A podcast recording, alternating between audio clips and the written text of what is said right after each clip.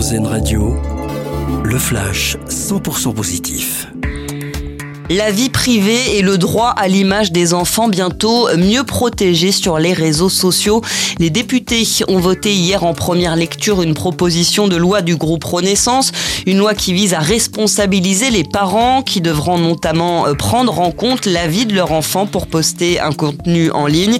Il s'agit aussi de mieux protéger contre le cyberharcèlement.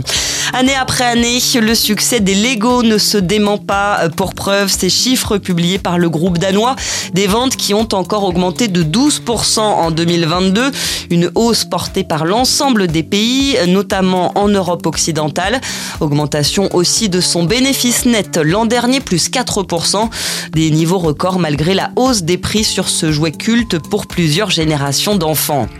Un peu de retard pour l'envoi du chèque énergie. Le versement de ce coup de pouce sera poussé de quelques semaines, annonce le ministère de la Transition énergétique à nos confrères de Capital.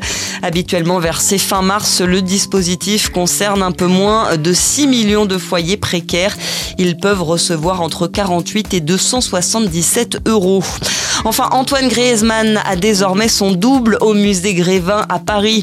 Le footballeur français de 31 ans a inauguré hier soir sa statue de cire.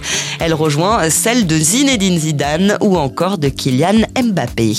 Bon après-midi à l'écoute d'Airzen Radio.